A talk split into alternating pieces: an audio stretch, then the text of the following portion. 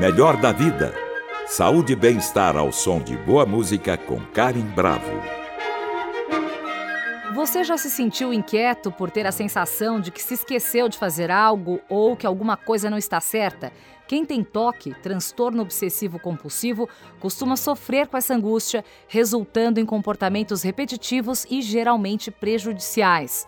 Aqueles que têm o transtorno costumam seguir uma rotina à risca para se certificar de que não haverá preocupações nem contratempos. Atitudes como medo exagerado de se contaminar e extrema preocupação com limpeza, criar e seguir uma ordem perfeita para roupas ou utensílios, checar as portas, janelas e demais entradas da casa várias vezes ou até mesmo evitar usar algum acessório fora do normal são demonstrações comuns do toque.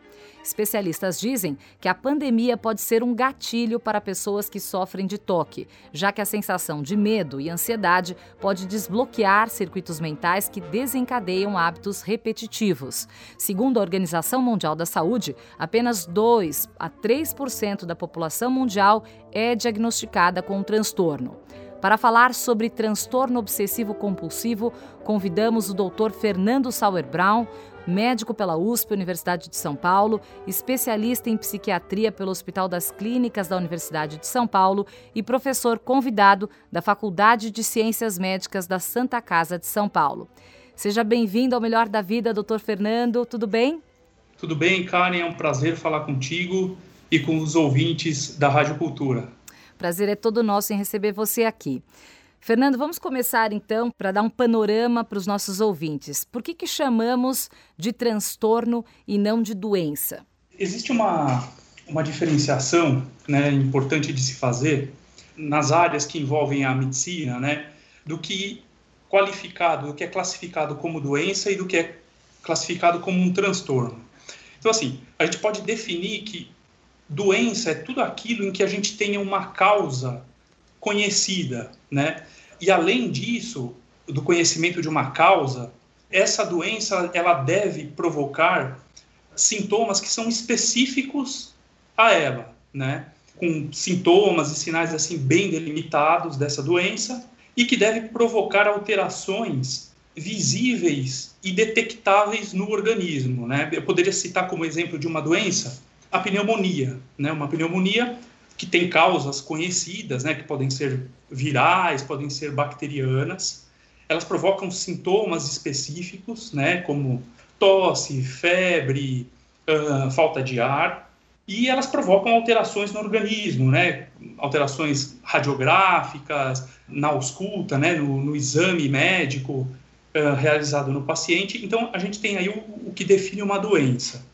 Os transtornos, a gente tem algumas particularidades. Embora eles tenham manifestações e sintomas específicos, a gente não tem causas completamente conhecidas, completamente reconhecidamente que fazem um vínculo causal entre o, um determinado agente e a manifestação desses sintomas, né? Sim. E um outro ponto que também diferencia uma doença de um transtorno é que nem sempre a gente vai identificar no organismo alterações radiológicas, né? A gente não consegue eh, visualmente detectar nenhum tipo de alteração. O, o, os transtornos geralmente eles acabam ficando delegados aos diagnósticos que afetam o psiquismo e a ordem mental. Né? Tá. E quais são as principais características do toque? Como que nós podemos identificá-lo? O que caracteriza o toque né, ele é um transtorno, né, como a gente acabou de, de esclarecer, caracterizado pela presença de obsessões e compulsões. Essas obsessões e compulsões, elas costumam ocorrer conjuntamente, né? Mas existem exceções em que o toque ele pode surgir ou se manifestar sem obsessões muito claras ou muito evidentes, né? E aí ficando mais notório só os, os fenômenos mais compulsivos. Todas as pessoas é, que de alguma forma apresentem preocupação com limpeza e perfeccionismo, ou quem olha mais uma vez a passagem antes de chegar ao aeroporto, checa a bagagem mais uma vez, é, elas, essas pessoas sofrem de toque? Qual que é a diferença entre toque e mania? A mania, uh, a gente pode dizer que é uma manifestação normal do, do funcionamento mental humano, né? Todo mundo pode ter uma mania. Eu chego em casa e tenho a mania de colocar a carteira, a blusa em determinado lugar. É, é um hábito, vamos dizer assim. Ou no preparo de um, de um alimento, cada um tem o seu método, o seu ritual, que não acaba trazendo repercussão ou nada desadaptativo à pessoa. No caso do toque, esses atos repetitivos, eles invadem uh, diversas esferas da vida pessoal, né? Uh, seja no campo profissional, no campo afetivo, né? Uh, no campo acadêmico. Então, a, a repercussão é muito maior nos quadros de toque de quem tem a simples mania. Né? E convém aqui até esclarecer que, assim, ter manias ou ter determinados hábitos de checagem a gente considera até como um, uma característica adaptativa do ser humano, de modo que se a gente imaginar que a mãe que teve o bebê recentemente e que fica na dúvida se o bebê está respirando ou não, e que vai até o quarto da criança checar, a gente pode entender que é um tipo de manifestação obsessiva né, e compulsiva que é adaptativa, preserva a espécie. Né? Então, existem momentos da vida humana em que o incremento de fenômenos obsessivo-compulsivos eles vão ser adaptativos, assim, né? e não necessariamente patológicos. Sim. Uhum. E falando em obsessivos e compulsivos, o que são as obsessões e as compulsões? É fácil identificá-las? Basicamente, Karim, elas são relativamente fáceis para quem está treinado, assim, né? A gente pode entender as obsessões como os fenômenos decorrentes dos pensamentos, né, que são pensamentos e, ou imagens que vêm à mente da pessoa, né, são pensamentos e imagens que a gente chama de intrusivos, né, que, que são pensamentos que surgem sem que a gente queira e a gente não tem muito controle dessa invasão de pensamento, né. Uhum. Esses pensamentos que são as obsessões, né, eh, elas tomam um tempo relativo perturbando, atormentando né, o, o paciente, elas geram muita ansiedade. Os pacientes costumam perceber que esse tipo de pensamento ele é implausível, né? Que são, são pensamentos que não fazem sentido, né? Uh, se a gente fosse citar o um exemplo, vai, se você imaginar um dos tipos, né, de obsessão mais frequentes que a gente vai até falar mais para frente, que é o receio, né, a dúvida de, de contaminação né, e sujeira. São pensamentos que vêm de forma recorrente, né, a pessoa tem o desconforto de se sentir contaminado por ter tocado em algum uh, objeto, por exemplo, ou cumprimentado uma pessoa, né? Isso vem e fica martelando na cabeça, ela sabe que não faz sentido, né, esse nível de preocupação por contaminação, isso toma tempo, né? Uhum. Gera muita ansiedade. Isso Ou seja, isso tô... para quem tem toque é um problema frequente, então. Isso é um problema muito frequente. As obsessões elas são uma das impressões digitais do toque. No que diz respeito à contaminação, isso é um dos tipos né, de obsessões, mas existem várias outras. E o que, que acaba acontecendo? Né? O, o paciente tem essas obsessões, ele, ele, ele é invadido por isso, isso gera muita ansiedade no, no paciente e aí ele acaba cometendo as compulsões, né? Que é o outro componente do toque, né? Que são atos geralmente uh, motores, né? Comportamentais que ocorrem como consequência das obsessões. A pessoa executa essas compulsões também sabendo que não está certo aquilo, ela, ela sabe que o que ela está fazendo não tem sentido lógico. Ela tem consciência, mas, alguma, mas não, tem, não consegue controlar, isso? Exatamente. E, e, e essas compulsões, elas têm uma finalidade única, que é aliviar a ansiedade que a obsessão gerou. Né? Voltando ao exemplo da, da questão da contaminação, a obsessão é aquela ideia de estar tá sujo, contaminado, aquilo faz com que a ansiedade suba a níveis muito desagradáveis, e aí o paciente comete a compulsão que é lavar repetitivamente as mãos, exaustivamente, até às vezes machucando a mão, mas isso de alguma forma traz um alívio da ansiedade, ainda que de forma temporária. Né? Até que uma nova obsessão por contaminação invada a mente e ela tenha que repetir a compulsão. E né? quem que é mais acometido, doutor Fernando? Homens ou mulheres, crianças ou adultos? O toque, ele acomete igualmente homens e mulheres, né? Ele não faz nenhuma distinção também uh, étnica, né? Uh, então é, é, um fenômeno, é um transtorno transcultural, assim.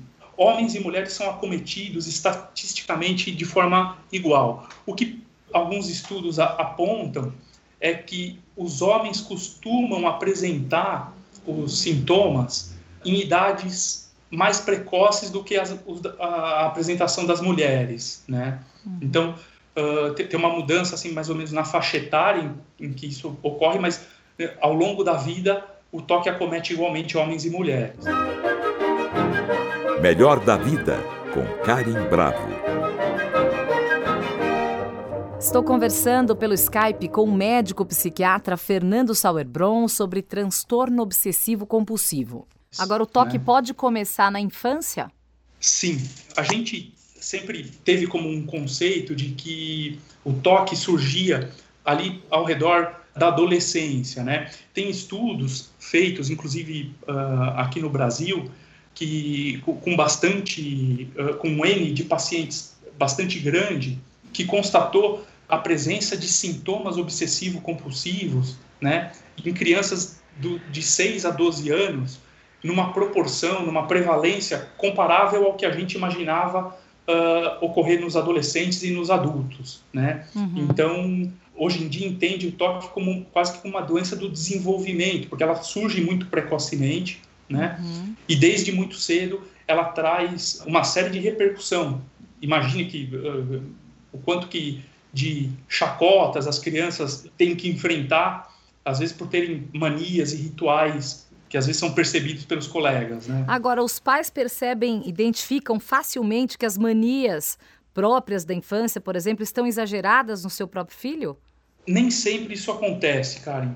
As pessoas sabem que o que estão fazendo não está certo, né? Às vezes a criança não tem tanto esse discernimento, né?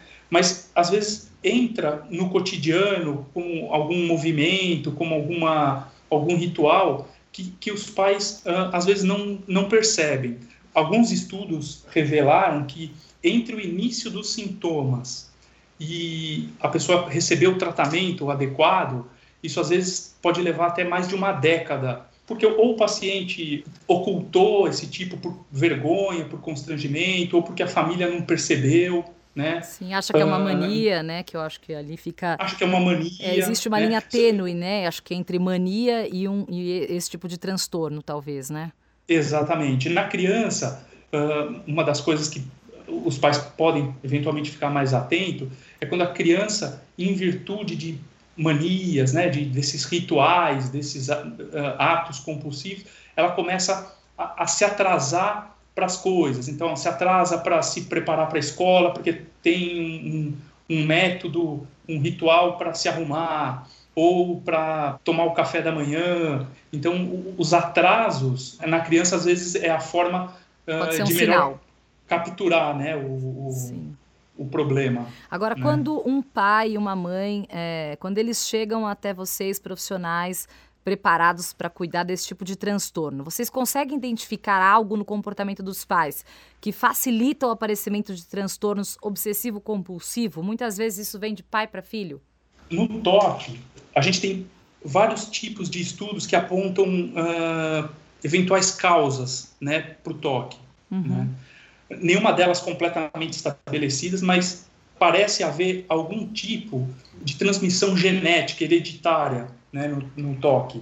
Então, tem alguns estudos até com, com gêmeos que a gente vê que, que, existe uma concordância maior entre gêmeos que têm toque do que em irmãos que não são idênticos geneticamente, né? Uhum. Então, o, o, ambiente familiar, sim, se a gente imaginar que, que uma criança incorpora hábitos, práticas uh, que a família exerce, né? Uh, ele, de fato, pode acabar incorporando rituais que, eventualmente, os pais possam executar ao longo da vida. E existem tipos uh, diferentes de toque, doutor Fernando?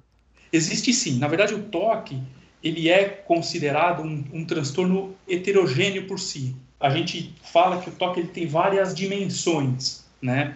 A primeira delas é a, a, a de contaminação, né? Essa que, que a gente falou anteriormente, né? Uhum. Então você tem a obsessão de contaminação e, e o, a compulsão por limpeza, mas existem outras, né? Manifestações como de ordem e simetria, né?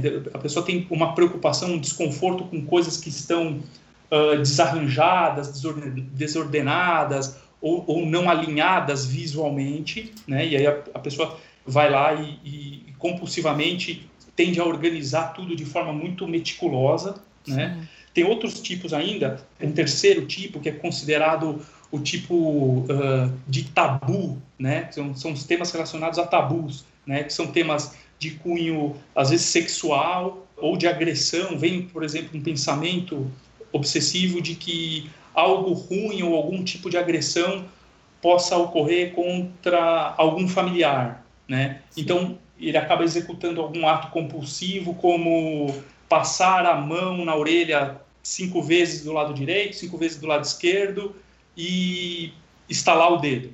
Esse pode ser um, um ato compulsivo, assim, um exemplo, tá. né?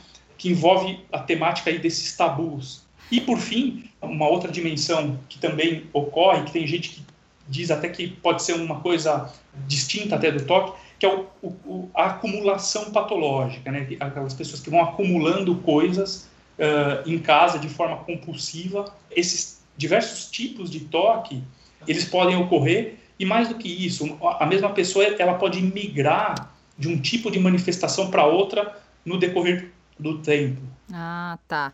E entre todos esses tipos de toque que você acabou de citar, no caso do toque de contaminação e limpeza, como é que fica esse diagnóstico durante a pandemia, né, em que todos passam a limpar mais as mãos por receio de contaminação? Pode haver um agravamento do toque devido à situação atual? A gente está em virtude da pandemia né, e do receio de contaminação com coronavírus, isso citou uma série de, de assuntos, de, de, questionamentos a respeito do toque. Né? Tem relatos de pessoas que são portadoras de toque que agora relataram que, olha, finalmente eu, tudo que eu fiz durante a vida uh, foi como um preparo para esse momento que agora eu estou utilizando tudo que eu sempre fiz. né? Mas o que a gente deve aprender disso é que, sim, a pandemia, ela, a gente pode considerar como um, um potencial deflagrador de sintomas obsessivo-compulsivos, né, em quem já tem algum tipo de vulnerabilidade.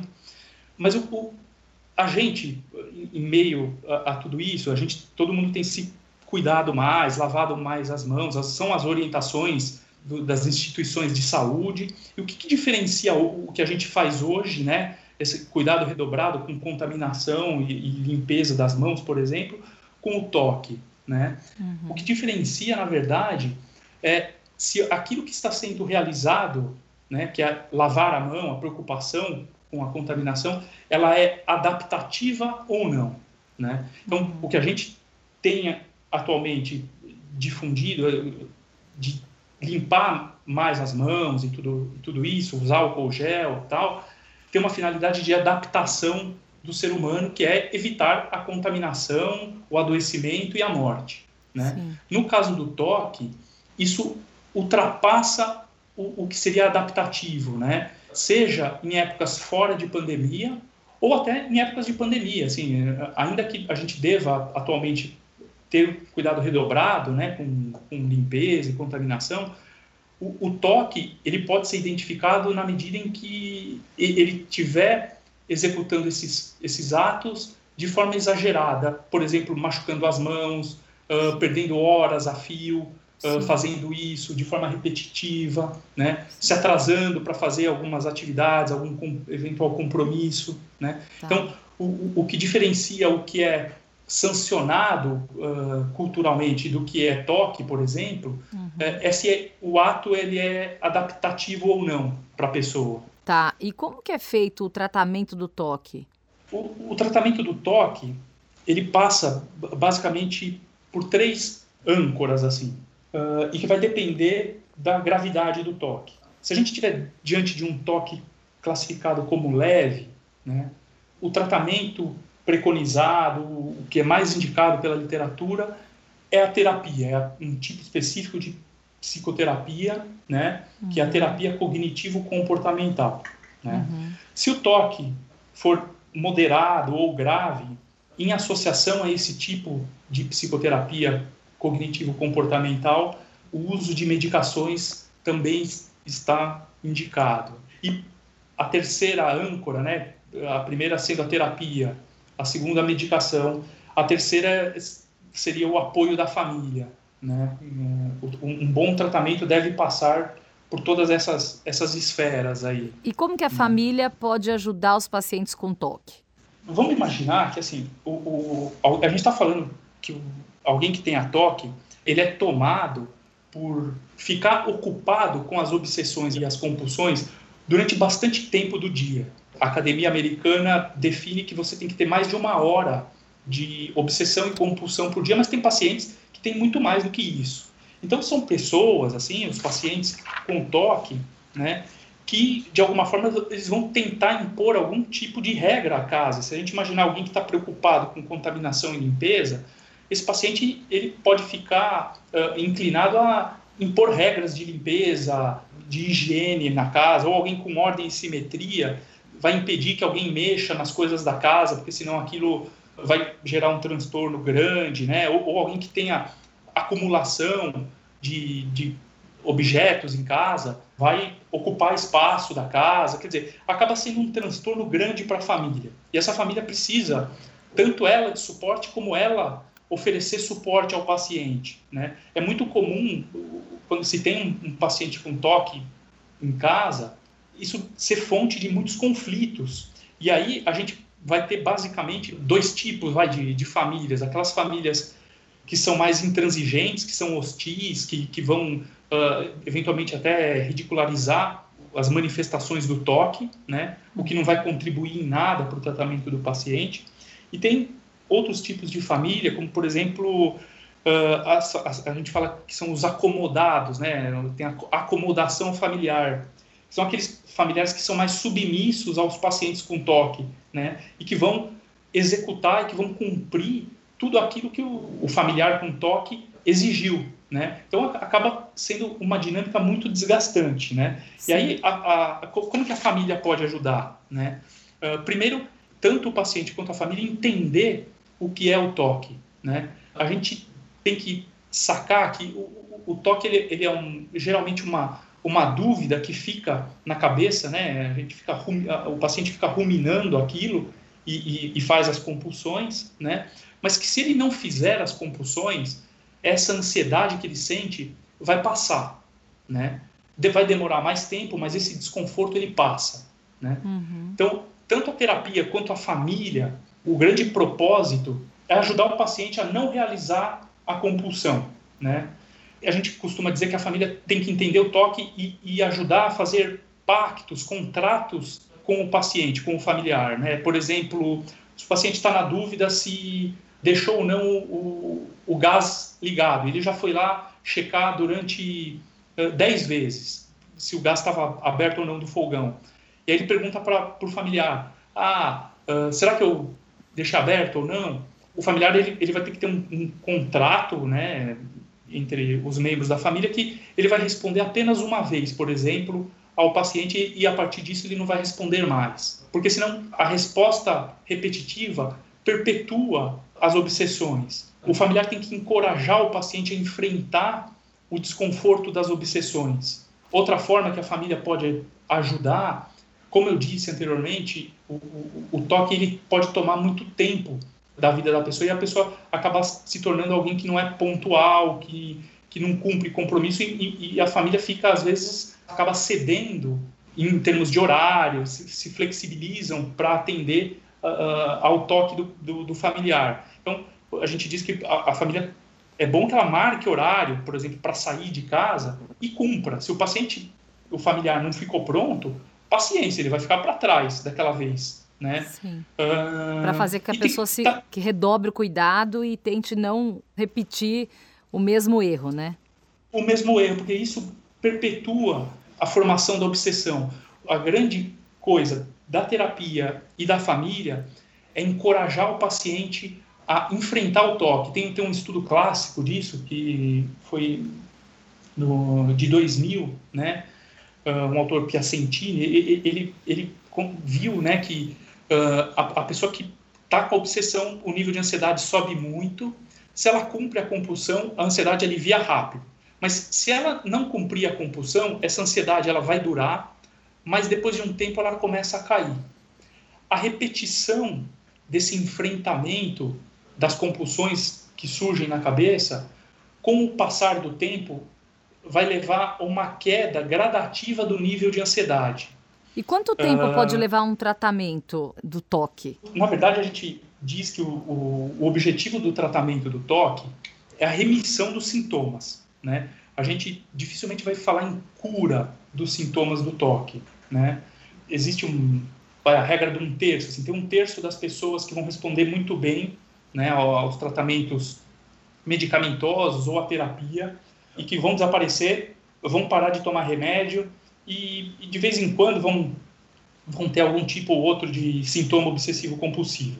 Tem um outro um terço dessa população que vai melhorar bastante com o tratamento, só que não vai conseguir ficar sem medicação, por exemplo. E aí vai ter que fazer o uso contínuo, como se fosse um, uma doença crônica, né, como hipertensão, diabetes. Vai, vai precisar fazer um tratamento contínuo. E tem um terço dos pacientes que podem ir, ir mal, que vão responder mal aos tratamentos habituais, com remédio e psicoterapia.